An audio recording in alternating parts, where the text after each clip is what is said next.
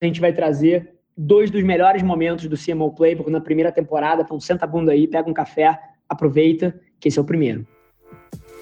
Olá e seja bem-vindo a mais um episódio do CMO Playbook. Eu sou seu host, Rafa Velar, CEO e fundador da agência, e toda semana eu entrevisto executivos de marketing das principais empresas do país, criando uma oportunidade única para você conhecer mais sobre como são construídas as maiores marcas do Brasil e do mundo. Antes da gente começar, queria te fazer um convite para você tirar um print da sua tela, posta no stories do Instagram me marcando em avelarrafa com dois L's, deixa eu saber que você está ouvindo, eu respondo todas as mensagens pessoalmente. E ao final desse episódio, se você entender que o conteúdo te ajudou de alguma forma, deixa um review pra gente lá, marca com cinco estrelas, isso ia significar o um mundo para mim.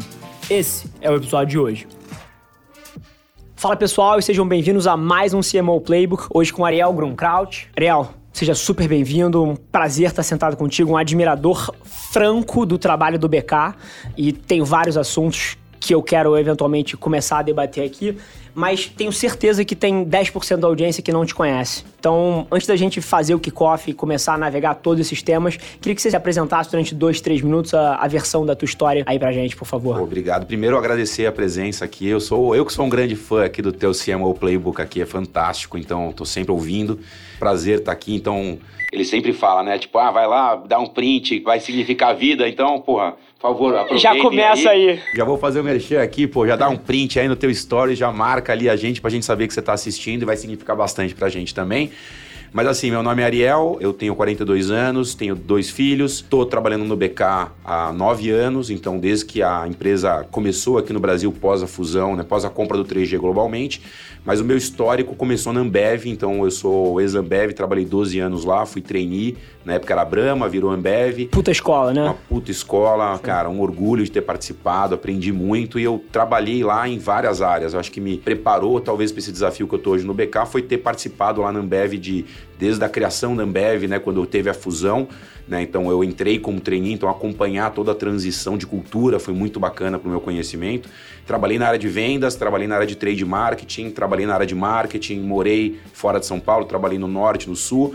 E depois eu assumi a diretoria das marcas premium aqui na Ambev. Bacana. Depois eu saí, tô então desde a formação do BK aqui no Brasil em 2011, tô como responsável pela área de vendas e marketing. Assim, ele fala com uma naturalidade desses últimos 10 anos de BK aqui que eu, a gente precisa pausar o Ariel pra gente ressaltar um fato que eu não sei o quanto as pessoas estão ouvindo têm profundidade. O BK, ele não era uma marca que estava indo bem globalmente. Se a gente fala de 2010, a marca enfrentava uma série de desafios, desde volumes complicados, queda de margem, tinha alguns desafios ali. A própria escala do BK, se eu não me engano, assim, os números eu não vou ter exato, mas acho que o McDonald's tinha três vezes mais pontos de venda. Então, assim, você ser a marca número dois global dentro de um mercado onde as suas margens estão espremidas, assim, isso é um desafio enorme. E falando até de Brasil, vocês estão com quantas lojas? Quase mil, né? A gente chegou agora em 900 lojas. Ó, isso precisa ser navegado. Eu acho que isso aqui é um filé mignon que eu queria trazer para o pessoal. Fala um pouquinho desse começo lá atrás. Quando você foi para o BK, qual era o seu mandato ali? O que, que vocês debatiam no dia a dia que era o desafio da operação? Em 2010, então, o 3G compra globalmente né, a marca Burger King uma marca que nem você falou, ela vinha numa instabilidade muito grande, troca de controle, um pouco perdido em termos de marketing, criação, execução, expansão. Então o 3G compra, coloca o Brasil talvez como uma das maiores prioridades naquela época, então praticamente uma presença inexistente. Estados Unidos também como uma grande oportunidade, mas mais de reversão.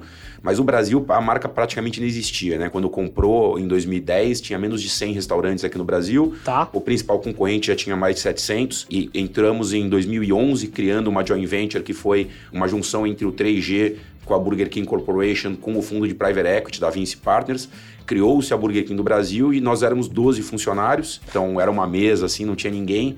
E é uma página em branco, porque a gente fez uma primeira pesquisa, a gente tinha menos de 50% de conhecimento de marca total. Quer dizer, quando o você. O que para uma loja, uma marca de varejo é complicadíssimo, é né? complicado e é. assim, eu lembro quando eu contava para meus amigos que eu estava indo pro Burger King e as pessoas não sabiam o que, que era. E eu tinha que explicar para as pessoas que o Burger King era o concorrente do McDonald's, né? Então, a gente ia em faculdades para recrutar as pessoas, as pessoas não sabiam, a gente fazia brincadeira. Levanta a mão quem conhece a marca Burger King, metade da sala não levantava a mão. Então, era meio desesperador. Mas assim, foi isso que talvez brilhou os nossos olhos, de falar, pô, a gente tem na mão uma marca incrível, né, com um histórico de criatividade maravilhoso, um potencial, um diferencial de produto absurdo. Então a gente falou, cara, o que, que a gente precisa? A gente precisa de gente boa, a gente precisa de expandir, a gente precisa botar né, as melhores cabeças por trás dessa marca e tem tudo para essa marca construir uma história. Eu lembro que em 2011 o Yuri chegou para mim, a gente fez um offsite, né, e cada um tinha que desenhar um pouco do que, que era o nosso sonho, né, em 2011. E eu lembro que eu tenho até hoje uma foto que era assim, pô, vamos simular o que, que vai ser a capa da Veja, capa do Estadão, da Folha, daqui a 5, 6, 7 anos, o que, que vocês querem, né? E cada VP fez o seu exercício ali, né? E eu lembro que eu fiz o exercício que era... Você tem isso até eu hoje? Tenho até hoje, eu tenho uma foto, depois é, eu essa vou... Eu, essa eu vou querer ver depois. Te... Então era uma capa, eu, fiz, eu desenhei a capa da Veja, e era assim, pô, como é que eles conseguiram o Burger King se torna a marca preferida do fast food do brasileiro? Né? E eu lembro que quando a gente foi mostrando um pro outro nesse exercício, assim, para as pessoas, eu lembro que a minha foi a que mais deu risada, né? Eu mostrei assim e as pessoas deram risada. Até o Yuri na época falou, cara, isso sim é um sonho Moonshot. monstruoso, porque a pesquisa que a gente tinha da empresa mostrava que o Burger King tinha 5% de preferência de marca e o nosso principal concorrente tinha 60%. Então, assim, era uma coisa que a gente olhava e falava assim, cara, sabe aquela risadinha que você dá e você fala, tá, esse cara viajou, mas gostei do desafio? Sim. Cara, então, assim, esse foi o sonho que fez a gente lá atrás construir a empresa, então a gente colocou isso na pedra então a gente falou, o nosso sonho é se tornar a marca de fast food preferida do brasileiro. Então, tudo que a gente construiu nesses últimos oito anos no Brasil foi pensando nisso, quer dizer, foi pensando como construir uma marca forte, como construir a melhor experiência para o nosso consumidor. Então, essa é a nossa missão. E assim, colocamos gente boa. O shortcut aqui é que no final do ano passado a gente conseguiu chegar nesse sonho. Então, a gente tem uma pesquisa que a gente compra, seja via Ipsos, Millward Brown. Então, quer dizer, a gente usa grandes institutos de pesquisa e a gente conseguiu chegar lá e se tornamos o Brasil. É o único lugar do mundo que o Burger King não é, então em preferência número 2 a gente se tornou número 1. Um. Então tem muita história para contar, mas foi um pouco do, da sensação de, de sonho realizado e de que a gente precisa traçar agora um novo sonho e, e conseguir alcançar coisas maiores ainda. Né? Narrativa absolutamente fantástica. Isso aqui é um programa Voice First, mas não conseguia parar de sorrir aqui vendo a energia do Ariel contando essa história. Mas assim, por dois motivos, tá? Não só pela felicidade que ele transparece quando ele conta o case, mas também pelo número de pontas soltas que ele deixou e que eu quero puxar agora e a gente vai construir o programa nas costas disso. Primeira delas, não tão ortodoxa para muitas pessoas, mas eu acho que é um tema hiper relevante da gente debater quando a gente fala de negócios. Toda vez que a gente pensa comunicação ou fala-se de comunicação, a primeira coisa que um publicitário, um marqueteiro pensa ah, é a campanha, ah, é o branding. E você falou, talvez, no meio de tudo que você disse e talvez o ouvinte não atento não tenha dado tanta relevância, a importância do produto. Isso é um negócio que eu acho que não é debatido o suficiente. Como é que vocês pensam, e até em termos de, sei lá, a sua alocação de tempo no dia a dia, como executivo de marketing, quanto você pensa construção de marca, quanto você pensa produto, como é que é um pouco esse desafio? Porque eu tenho certeza que grande parte do resultado de vocês veio nas costas de produto. Não foram só as campanhas genial, queimando os anúncios dos concorrentes, não foi só isso que botou o BK onde ele tá. Fala um pouquinho o por trás dessa cabeça de pensar um produto como diferencial competitivo de marca. Excelente pergunta, Rafael. Quando a gente entrou no, no, business, assim, a gente foi entender um pouquinho do que foram os acertos e os erros, né, lá fora, no mundo todo. Acho que foi a primeira coisa que a gente tentou fazer para entender, né, em que lugar que a gente estava. E é incrível a história do BK no mundo todo, porque embora por um lado houve cinco, seis trocas de comando, uma certa instabilidade gigante, a marca nunca deixou de existir, nunca deixou de ser forte. E o grande diferencial que fez a marca sobreviver a todos os problemas que ela teve de gestão em todos os anos antes da compra do 3G foi o diferencial de produto. Perfeito. Né? Então, assim, a gente quando entrou, a gente falou assim, cara, a gente tem um negócio aqui que é isso que fez essa marca existir no mundo inteiro, independente de todas as besteiras e cagadas e problemas de gestão que essa marca teve. É um diferencial de produto único e é muito engraçado porque quando você vai e vai trabalhar com uma marca, você ter um produto que realmente tem um diferencial funcional muito foda, você tem que explorar. Então, quando você trabalha às vezes com um produto A, um produto B, você tem que às vezes começar a construir histórias para tentar criar um diferencial e você vai no link emocional tentar, mas a gente falava assim, não, a gente tem um diferencial funcional muito claro. Então, a primeira coisa que a gente fez aqui no Brasil foi assim, cara, quando a gente conversa com o consumidor, e a gente começou a fazer muita pesquisa quando a gente entrou, o consumidor ele falava assim: Meu, eu não sei o que é, mas esse produto de vocês é diferente. E a gente tentava explorar com o cara, falando, mas me conta, ele é diferente o quê? Não, ele é maior, ele é mais gostoso, ele tem um gosto que é um gosto de verdade. E a gente ficava explorando um pouquinho, mas o gosto de verdade por quê? Porque não sei, parece churrasco. falei, pô, mas é óbvio, é assim, nós somos a única rede de fast food do mundo que faz o sanduíche, o hambúrguer grelhado como churrasco. Só que até chegar no grelhado como churrasco foram seis meses de estudo, porque a gente falava assim, ah, é grelhado. Aí o cara falava, ah, mas grelhado é gosto de frango grelhado, tem gosto de nada, não sei o que. A gente falava, não, não, é grelhado como churrasco. Quando a gente encontrou esse insight em 2011, a gente falou, cara, tá aqui uma joia pra gente construir. Então, enquanto todo mundo tava construindo diferenciais emocionais, tentando criar um link, não sei o que, a gente falou, cara, vamos começar construindo essa marca do jeito que a gente acredita que a gente tem que construir. A gente tá trabalhando com comida, é alimentação. alimentação é um negócio que, cara, você quer satisfazer o seu desejo funcional e emocional. Então a gente falou, cara, a gente tem que explorar esse negócio. Então, a primeira campanha que foi de 2011 a 2013, 14, que foi a primeira grande linha de comunicação que a gente colocou no Brasil, foi grelhado no fogo como churrasco. No Burger King, nossos hambúrgueres são grelhados no fogo, do mesmo jeito que churrasco, para estimular os seus sentidos. O som da carne grelhando, o aroma da carne suculenta então a gente ficou massacrando e o brasileiro é apaixonado por churrasco. Então, assim, o fit foi, porra, esse produto aqui é um produto diferente porque ele é grelhado como churrasco. Então, tudo que a gente faz hoje, praticamente um terço, um quarto do meu tempo é gasto com investimento em qualidade de produto. A gente faz best in class, então a gente quer garantir que a gente tem os melhores hambúrgueres, a gente quer garantir que a gente tem a melhor batata frita, a gente quer garantir que a gente tenha todos os melhores acompanhamentos e isso é a base, a gente brinca que é um tripé. Eu fiz uma palestra outro dia no Clube de Criação que eles me perguntaram assim, pô, como é que você constrói essa marca? Pô, são três coisas basicamente, Rafa. Primeiro é o nosso produto, a gente fala fire is better. Cara, fazer grelhado no fogo, ele é sempre melhor. Segunda coisa é um posicionamento muito claro e muito forte que consiga linkar essa verdade de produto com a verdade das pessoas, do ser humano. Então, o posicionamento de autenticidade, um posicionamento de você ser bem-vindo, do seu jeito, de apoiar, incentivar as pessoas a serem elas mesmas igual o nosso produto é.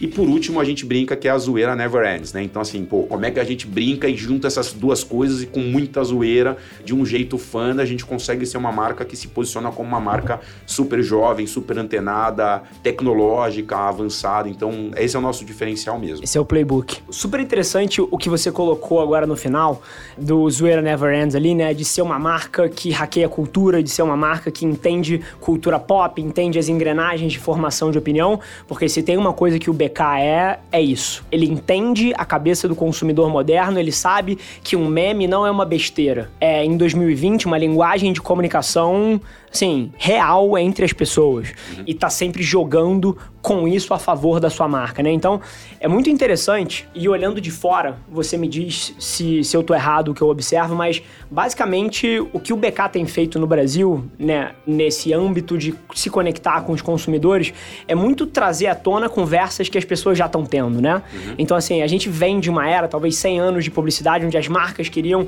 estampar as suas mensagens na cara das pessoas e forçar aquela comunicação. E o BK tem muito de ouvir o consumidor e traduzir isso numa campanha ou numa ação que faça com que as pessoas falem através da marca, né? Conta, assim, o racional por trás do surgimento da sua campanha favorita nesses 10 anos aí de BK pra gente. Talvez a principal, a que eu mais me orgulho, eu acho que foi a do Ópera em Branco que a gente fez. Eu tenho dois políticos para votar. Um é o branco e o outro é o nulo. Branco. Este é o Ópera em Branco, um sanduíche com ingredientes escolhidos por outra pessoa. E quando alguém escolhe no seu lugar, não dá para reclamar do resultado. Né? Ela nem foi a mais premiada em Cannes, né? mas ela foi talvez a que maior repercussão global eu acho que a gente teve com uma campanha de BK, né? A gente teve, cara, um negócio foi bizarro, foi, meu, balístico o negócio.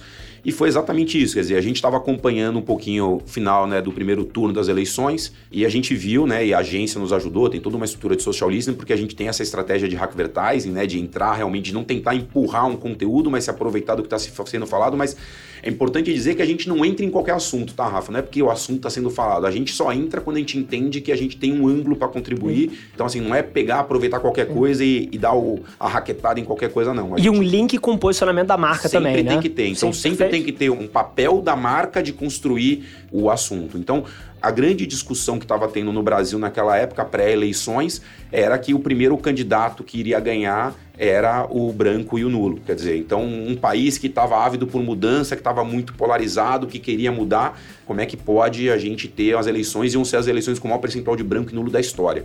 Isso 15 dias antes do primeiro turno, cara, a agência chegou e falou, cara, tá sendo falado isso, o país só se fala nisso, tem aqui um viés importante para a marca entrar com o seu olhar, que é dizer assim, pô, a gente entende que do seu jeito faz parte de você, né? Você quer um país melhor, como é que você vai fazer um negócio que é do seu jeito se você vai delegar para outras pessoas votarem no candidato? Perfeito. Né? Pô, a campanha do Opera em Branco, então a gente fez em 10 dias Cara, foi um negócio muito rápido, a gente veiculou esse negócio. Foi um comercial que a gente fez, foi um post, né? Que a gente Foi botou, filmado na Paulista, Foi né? filmado na Paulista, Sim. a gente botou, cara, o negócio ele explodiu de um jeito que, tipo, gente do mundo inteiro, avós, avós, tios, professora de balé da filha, todo mundo compartilhava.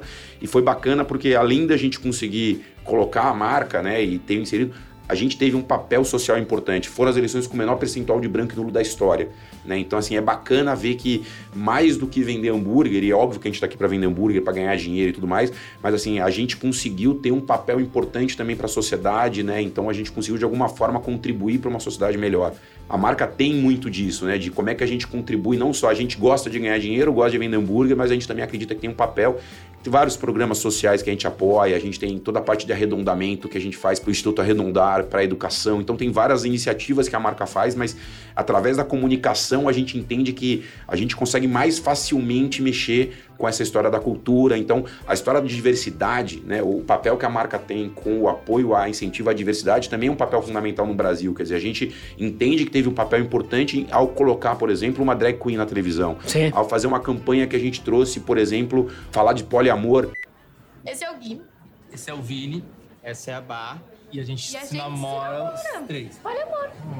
Tem coisas que eu amo nesse, tem coisas que eu amo no outro. E esse é o poliamor do Burger King. Quando ninguém falava né, de um triângulo Mais um moderno, trisal, sim, sim. Né, que era uma coisa que mal se existia, e a gente vê depois feedback das pessoas falando assim, cara, eu tô conseguindo falar com meus amigos e tal. A gente, por exemplo, nos restaurantes, a gente autoriza as pessoas, a gente deixa as pessoas se chamarem pelo nome social delas. Então, tem várias coisas que a marca faz para incentivar a diversidade. A gente patrocina a parada LGBT, a gente lança produtos né, na parada LGBT e doa dinheiro para algumas ONGs que incentivem a diversidade. Então, a marca tem muito esse Um papel social. né, social de incentivar as pessoas no Brasil a serem elas mesmas, né? fantástico o testemunho e de maneira nenhuma você precisa me convencer disso. De que não só a parte social é hiper relevante, mas que você hackear a cultura, você pegar o que está acontecendo no mundo, encontrar um link com o posicionamento da sua marca e hackear isso para tornar a sua marca um veículo por onde essa conversa acontece. Mas é muito interessante porque você fala de tudo isso e você fala que isso é absolutamente fundamental para vender hambúrguer no final das contas. Para um executivo um pouco mais dinossauro, vamos chamar assim, que não entende esse mundo, como é que você acha que uma campanha como a da Whopper em branco, que foi absolutamente genial, enquanto você falava eu tava arrepiado aqui, não é sacanagem, eu lembro quando eu vi o anúncio. Como é que você acha que isso ajuda você a vender mais hambúrguer? Eu acho que pela minha voz as pessoas estão cansadas de ouvir. Vamos trazer o Ariel aqui corroborando a mesma mensagem. Cara, Rafa, assim, uma coisa que é básica, que é assim, cara, a gen- a gente não tem dinheiro para fazer tudo que a gente quer, né? E assim, a gente tá longe de ser a marca que tem maior quantidade de recurso para isso no mercado brasileiro e mundial.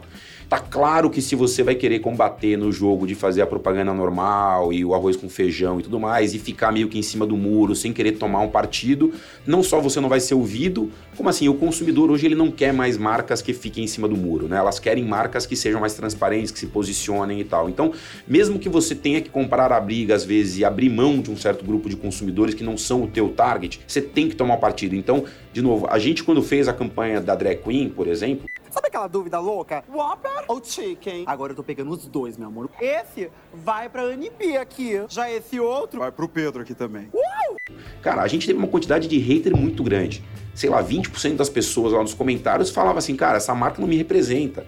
Mas a gente teve 80% das pessoas falando, cara, essa marca agora me representa mais ainda. Sim. Então, quando a gente fez o negócio das eleições, mesma coisa. Teve gente falando, ah, você é pró-A ou pró-B. Nós não somos pró-partido político nenhum. Quer dizer, nós somos a- favorável às pessoas tomarem... se posicionarem, Se sim, posicionarem. se né? Então- protagonistas. então, assim, ao fazer isso, eu consigo romper um pouco esse cluster publicitário, que eu não tenho dinheiro para concorrer, eu tenho hoje quatro vezes menos dinheiro do que o meu principal concorrente.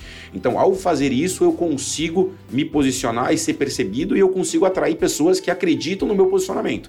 Puta, tem gente que vai dizer assim, cara, eu não acredito nisso, eu gosto de um, um restaurante que tenha essa postura, ou eu gosto dessa marca. Faz parte, né? Eu não tenho o objetivo de ser a marca preferida de todo mundo, mas assim, se você acredita nesse posicionamento, uma marca que quer incentivar as pessoas a serem elas mesmas, né? Uma marca autêntica, jovem, com valores, cara, eu ofereço isso. Então, ao fazer isso, eu consigo ter um ad recall tão grande quanto meu principal concorrente, eu consigo ser relevante, eu consigo trazer novidades sem abrir mão do que eu faço hoje também, que é importante no mercado de fast food, que é, é um business de varejo, é um business que você precisa da promoção, você precisa do varejão. A gente abre 900 restaurantes todo dia sem ter um cliente na nossa porta. Sim. Então também não adianta só querer fazer campanhas como o Ópera em Branco ou como a campanha da Drag Queen. Você precisa também do arroz e feijão bem feito. Você precisa ter uma boa equação de custo-benefício.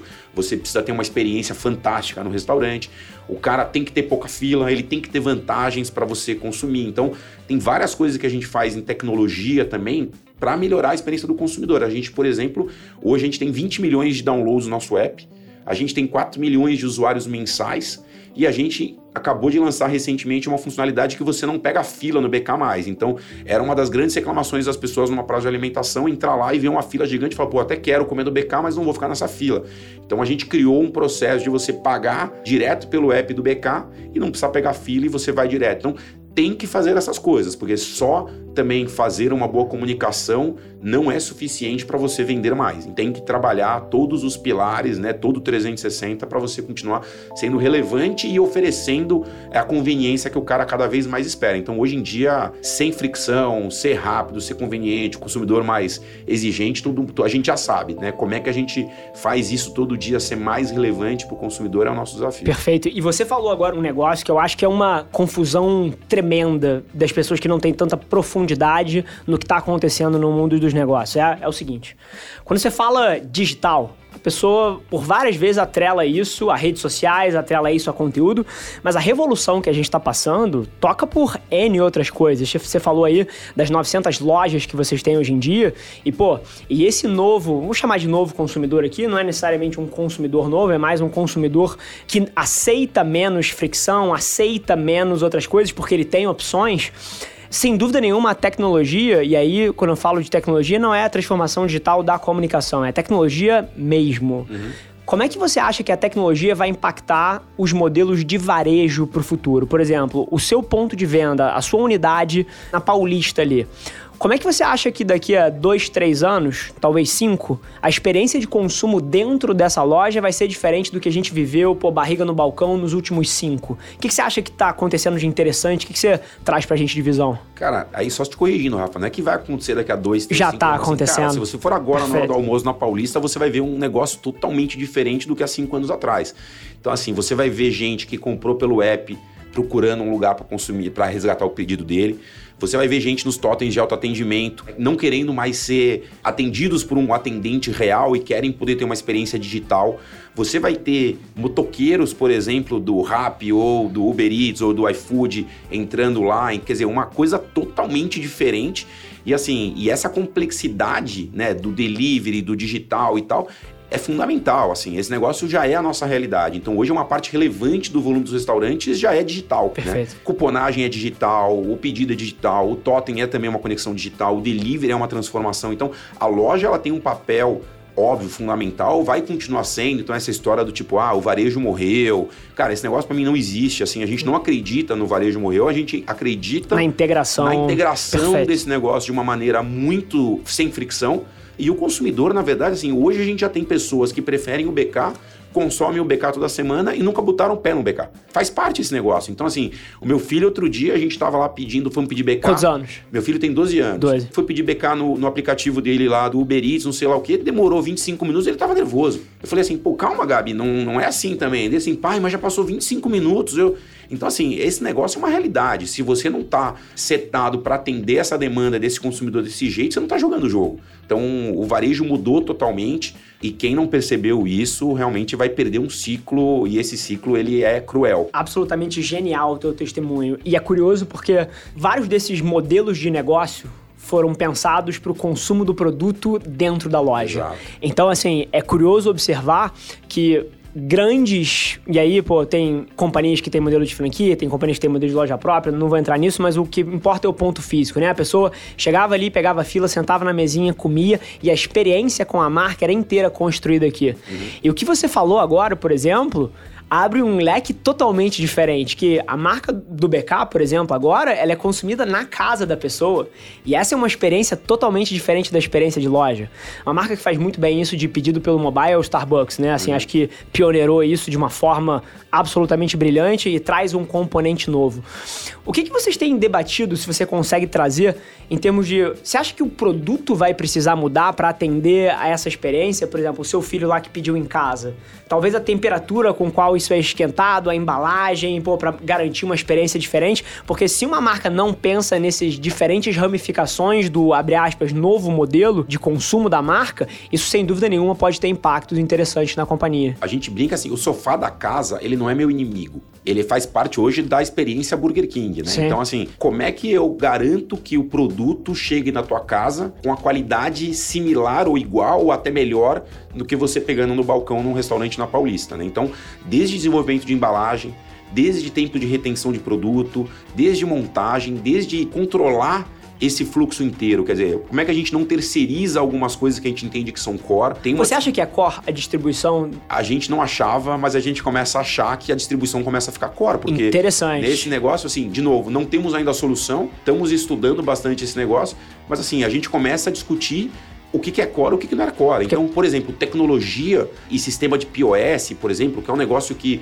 é meio básico e você sempre terceirizou esse negócio, a gente começa a discutir e falar assim, pô, o que, que é core e o que, que não é core dentro desse negócio, né? O que, que realmente vai transformar a experiência do meu consumidor? Lógico, o produto é core, o atendente é core, o restaurante é core, mas será que o serviço de entrega é core? Será que algumas coisas começam a fazer mais sentido ou menos sentido? E isso vai continuar mudando. E assim, estar atento a isso e estar aberto, nós vamos acabar errando, nós vamos acabar testando coisas. Assim, a gente gosta de no BK de testar um monte de coisas, erramos várias, acertamos um monte. Né? Graças a Deus a gente tem acertado mais do que Com certeza o net está positivo. O net por enquanto está positivo, espero continuar. Mas assim, tem muita coisa que vai mudar. Agora, a gente, por exemplo, no caso do delivery, o raio de atendimento que a gente coloca para as nossas lojas ele é muito curto. E eu acho que esse talvez seja um dos diferenciais que a gente tem versus várias outras marcas, né? Que você tem pouca capilaridade de lojas e você acaba tendo que ter um raio de distribuição de 20 minutos, 30, 40. Sim. O seu last acaba... mile ali é mais o rápido. O last mile é mais rápido. Perfeito. Então, assim, se eu não consigo te entregar e o nosso timing é 7 minutos é nosso target. Então, assim, se eu não consigo, do momento que o produto ficou pronto, te entregar em 7 minutos, esse produto com certeza vai começar a sofrer algum tipo de damage na mão do consumidor e talvez ele comece a achar que o Burger King não é tão bom quanto ele imaginava. Então tem que imaginar isso. Muita gente vai consumir BK pela primeira vez na casa do consumidor. Sim. Então, assim, eu tenho que garantir que a experiência do cara seja tão boa quanto a experiência na loja para o cara continuar voltando. Então, assim, esse consumidor ele é tão importante para mim quanto o consumidor que come dentro do restaurante. Olha que interessante. E aí, fazendo uma aspas aqui, eu não sei nem se vale a pena a gente mergulhar nesse caminho, mas quando você começa a ter esse ponto onde o delivery se torna tão importante para a experiência de consumo de uma empresa de comida e varejo, eu começo a me perguntar se isso não é um diferencial competitivo barra barreira de entrada enorme contra, por exemplo, as hamburguerias menores, que nunca vão conseguir desenvolver um POS próprio, nunca vão conseguir desenvolver uma logística proprietária, porque não tem como diluir esse custo fixo, esse capex de jeito nenhum na operação, e vão ter os seus hambúrgueres demorando 33 minutos para ser entregues, enquanto, pô, uma empresa maior que consegue integrar esse canal entrega em 7. Interessante isso. A gente estava outro dia discutindo exatamente isso, quer dizer, nós temos uma, além do nosso produto, nós temos essa fortaleza que são 900 restaurantes com quase 20 mil funcionários. Então, assim, a gente tem que saber usar isso a nosso favor. Então, de novo, as hamburguerias gourmets, as artesanais, elas estão aí, elas são uma realidade, vão continuar existindo e tem espaço. E é até positivo para a gente essa concorrência, porque faz com que a demanda do consumidor seja cada vez mais sofisticada e obrigue a gente a cada vez mais trabalhar melhor e, oferecer melhores produtos, né? Então a gente acha positivo essa concorrência, mas a gente tem que saber usar os nossos diferenciais que a gente tem. Então, um produto único, com uma qualidade, num custo-benefício, conseguir entregar na casa do consumidor muito rápido e a capilaridade qualidade e a conveniência que a gente consegue oferecer para todos os consumidores no Brasil. Perfeito. Você falou agora de 20 mil funcionários. Isso é um número que, sem dúvida nenhuma, traz dinâmicas absolutamente diferentes do que vocês viviam lá em 2011. É curioso, assim, eu tô escalando uma empresa relativamente rápido aqui também, e na minha escala, eu já consigo enxergar diferenças drásticas de você liderar uma companhia que tem 11 pessoas, onde todo mundo tá do seu lado, o pulso é o mesmo. Você não precisa nem dar contexto para as pessoas, elas pegam contexto por osmose, né? Uhum. E aí você vai para um número tipo 200 pessoas e você começa a ter dinâmicas de falta de informação na ponta e etc. Você vai para um número tipo 20 mil pessoas, você manter uma companhia alinhada dentro da visão, motivada dentro do propósito da marca, garantindo pô, uma qualidade na ponta gigante é um desafio sem dúvida nenhuma. Quais foram os aprendizados que você teve pessoalmente no quesito liderança, do ponto de vista de liderar uma operação que começou lá atrás com uma dezena de pessoas e hoje em dia tem 20 mil pessoas que fazem parte dessa construção de marca, então é quase, não é quase como, é.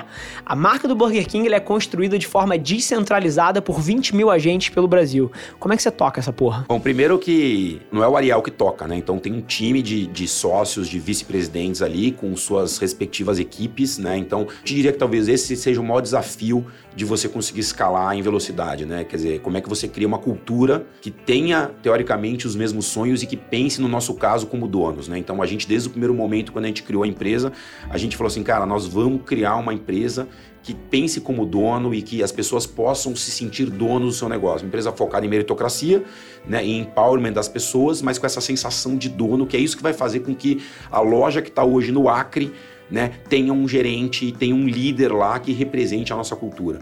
Então, o gerente do restaurante, nós chamamos, de dono do restaurante. Perfeito. Né? Então, o cara é responsável pelo PNL da loja. E então eu te diria que assim, o segredo está nas pessoas, tá? Em ter a liderança alinhada com a tua cultura e você só consegue fazer isso realmente por osmose e por você ver né? E não ser uma placa na parede dizendo que você acredita nisso. Então, assim, você replica o que você está vendo do teu superior, né? Então, os gerentes de restaurante têm os seus coordenadores regionais, têm os seus gerentes regionais, tem o diretor de operações. Então, quer dizer, no momento que você vê as pessoas realmente vivendo isso e se sentindo como donos e brigando pela companhia, garantindo que nós não estamos gastando errado, que nós estamos colocando o consumidor no centro das coisas. Então, tudo isso é o que faz a diferença para você garantir que, meu, no Brasil todo, 900 restaurantes estejam sempre alinhados. É um maior desafio, tem muita oportunidade, então existe sim uma instabilidade, lojas que fazem isso melhor, lojas pior, mas assim, a gente tem uma obsessão em garantir né, que os processos, que a cultura sejam uma só,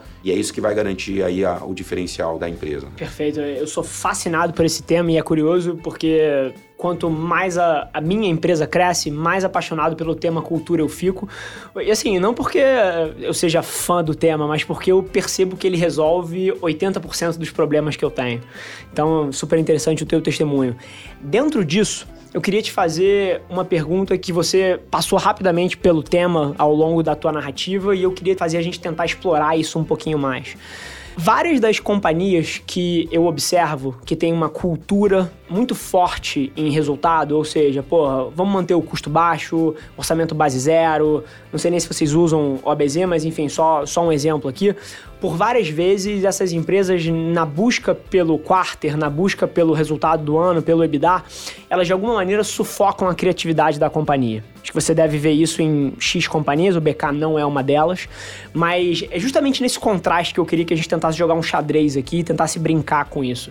O que, que vocês acham que vocês têm lá dentro, em termos de estrutura de gestão e outras ferramentas que permitem vocês escalarem isso para a companhia em comparação com outros grandes players que na busca pela rentabilidade sufocam a inovação, sufocam a criatividade. Como é que vocês navegam isso? Eu acho que a grande discussão que a gente tem, Rafa, acho que até no papel do CMO como um todo assim e da empresa também é como é que você faz os investimentos que você precisa fazer no curto prazo mas sem abrir mão do que você precisa fazer no longo prazo. Né? E eu acho que essa equação, ela talvez seja uma equação que o CMO tem um papel muito relevante de alinhamento com o CFO, por exemplo, óbvio, junto com o CEO, mas assim, como é que você faz o que você precisa fazer sem abrir mão do longo prazo. Eu acho que a cultura de longo prazo do Burger King Corporation, do 3G e a nossa aqui no Brasil, é de uma marca que a gente quer perpetuar para os próximos 100 anos. Perfeito. Né? Então, assim, se você tem isso em mente, você fala assim, cara, nós não estamos aqui pelos 100 metros rasos, nós estamos aqui numa maratona de 42K,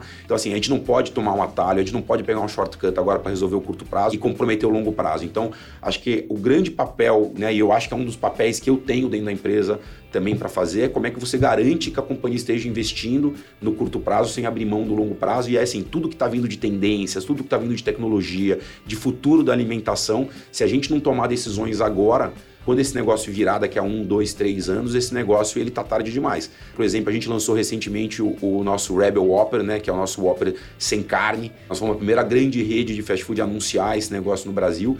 Então assim, pô, é um negócio que não se falava. Nos Estados Unidos começou a se falar com a Impossible há Foods, dois anos é, atrás. Beyond Meat. Beyond Meat, sim. dois anos atrás. E a gente, pô, no ano passado lançou aqui no Brasil, né, como a primeira rede a lançar. Então, assim, como é que a gente gasta né, em desenvolvimento, em pesquisa, em entendimento, em lançamento de produto, em campanha, num negócio que mal existe. Mas é porque a gente está vendo que esse negócio é uma coisa sem volta. Pode ser que demore mais um ano, mais dois anos, né? Mas o futuro da alimentação, a busca das pessoas por mais transparência, por coisas mais reais, né? Por as pessoas quererem cada vez mais se sentirem bem com o que elas estão colocando para dentro do corpo delas, essa é uma realidade.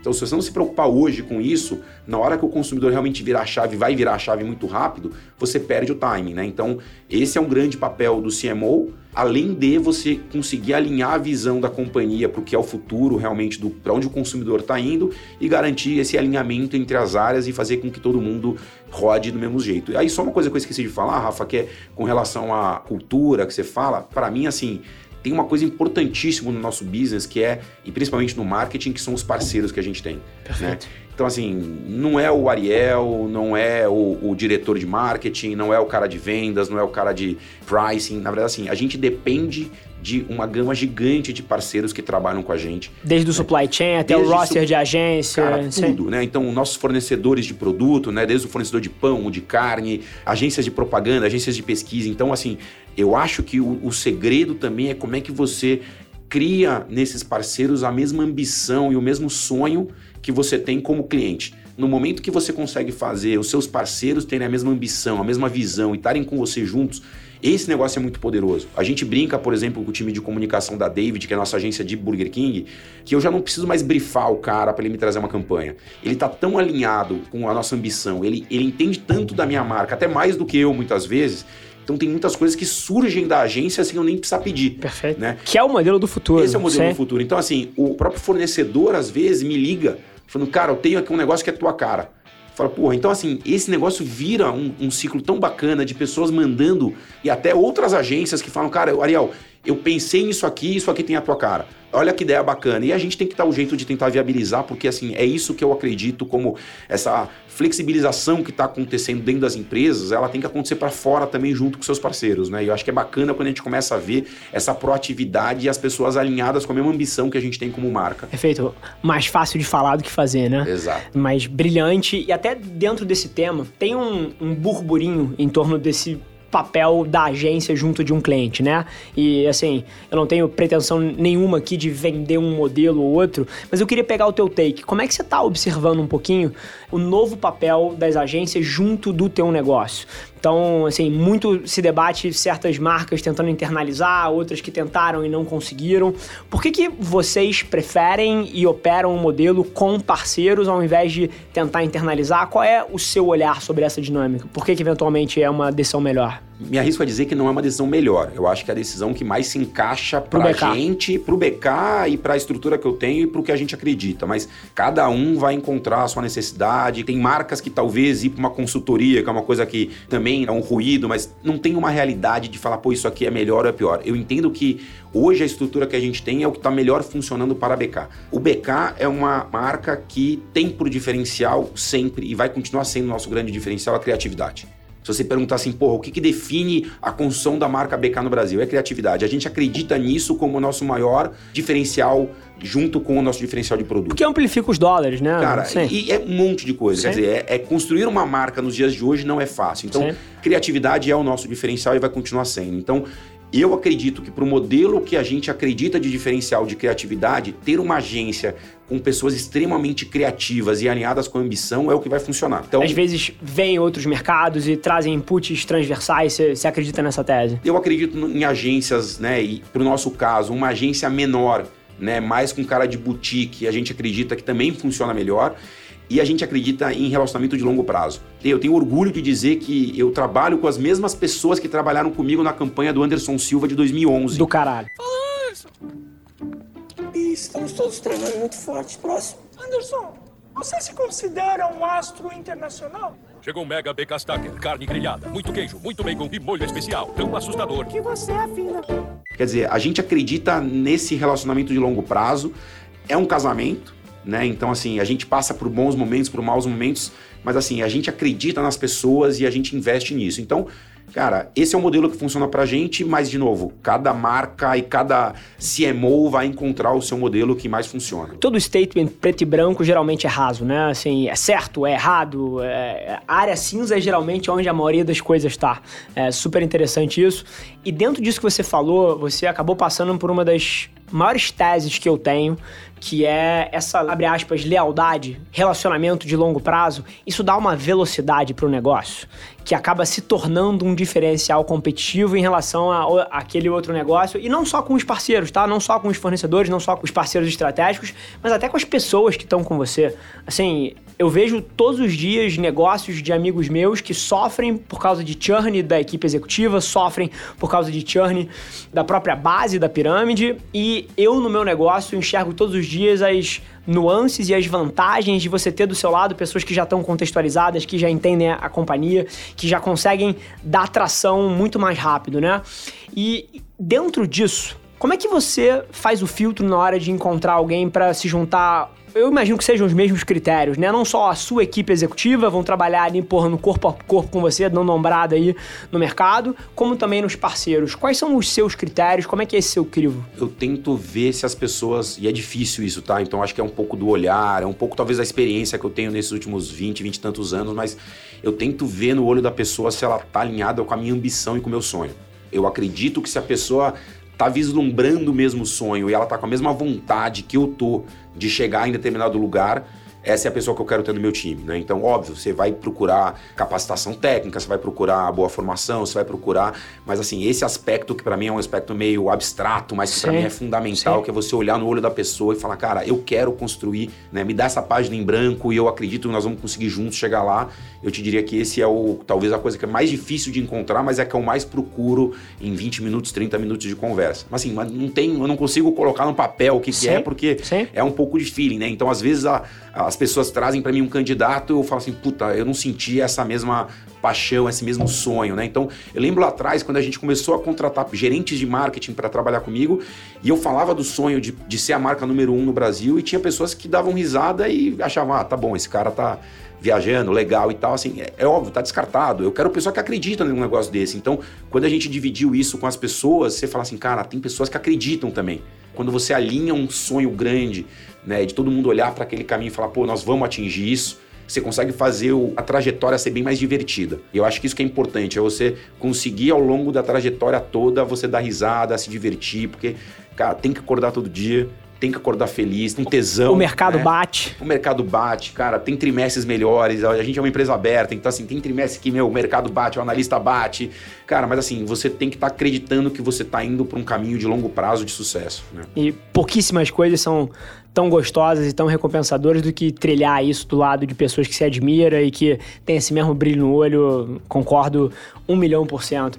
Trabalhar com gente otimista, né? E não é gente iludida, porque acho que existe também, existe gente iludida que, pô, eventualmente tem esse sonho grande, você vai olhar para as atitudes das pessoas e, assim, não mapeia. Mas trabalhar com gente que olha grande, você olha no dia a dia, o cara tá, porra, mordendo a porra da mesa, isso é do caralho. É, e ter isso em todo o seu sistema, né? Então, pô, você pega. De novo, posso ficar aqui horas, você é até injusto com vários parceiros que a gente tem, mas desde a agência de PR, por exemplo, Sim. né? Então a gente trabalha com a Loures, por exemplo. O Ale trabalhou comigo na Ambev, sei lá, 15 anos atrás, 20 anos atrás. Então, assim, é um cara que você olha e fala assim, pô, eu tenho essa mesma vontade de trabalhar com esse cara, porque esse cara vai me ajudar a chegar lá. Então, Sim. cara, isso vale pra agência que desenvolve o brinde pra gente. Isso, isso envolve o parceiro que vende mídia pra gente. Então, esses relacionamentos né, que são naturais e verdadeiros, é isso que eu acho que a gente guarda para nossa vida e são as pessoas que vão estar tá com você, mas que você quer que essas pessoas sejam reconhecidas também, né? Então, não adianta assim, não é o Ariel,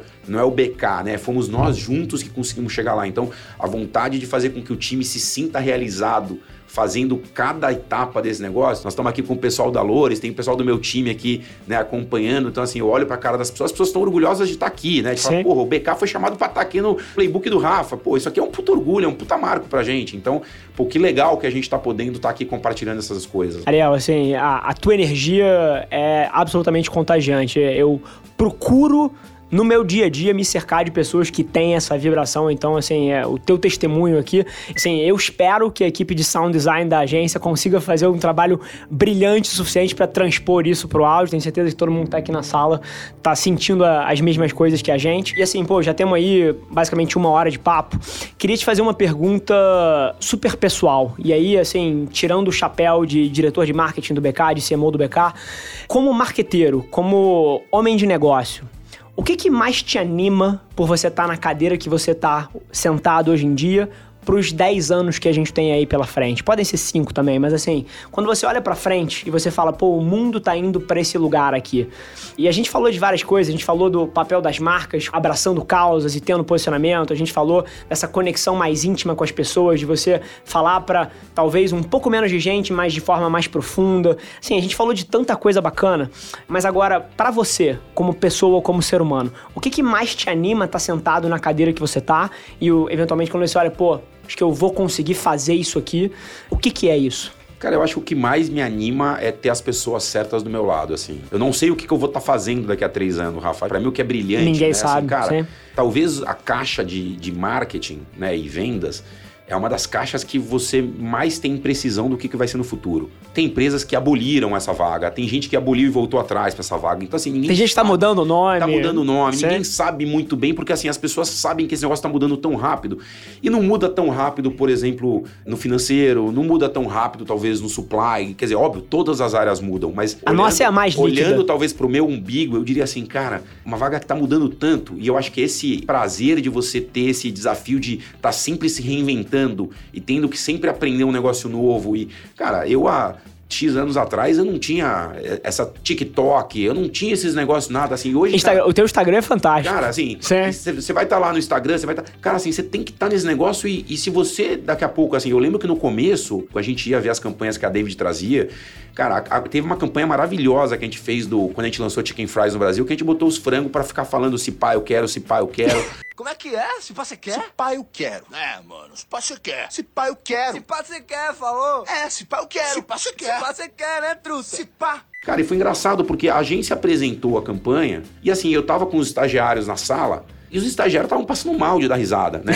e eu olhava pros caras e falei, bicho, vocês estão doidos? Que porra é essa aqui, né? Eu não tô entendendo. E assim, todo mundo dando risada e eu não entendendo porra nenhuma. Então, é, Fast começa... forward três anos. Cara, assim, aí você fala assim, cara, eu preciso entender né, que porra é essa do TikTok. Você tem que entender o que, que vai acontecer, o que, que tá vindo da Ásia, o que, que tá vindo da Europa. Você tem que aprender um monte de coisa. Então, eu acho que o que motiva é saber que, meu, daqui a dois, três anos essa vaga vai ter mudado completamente.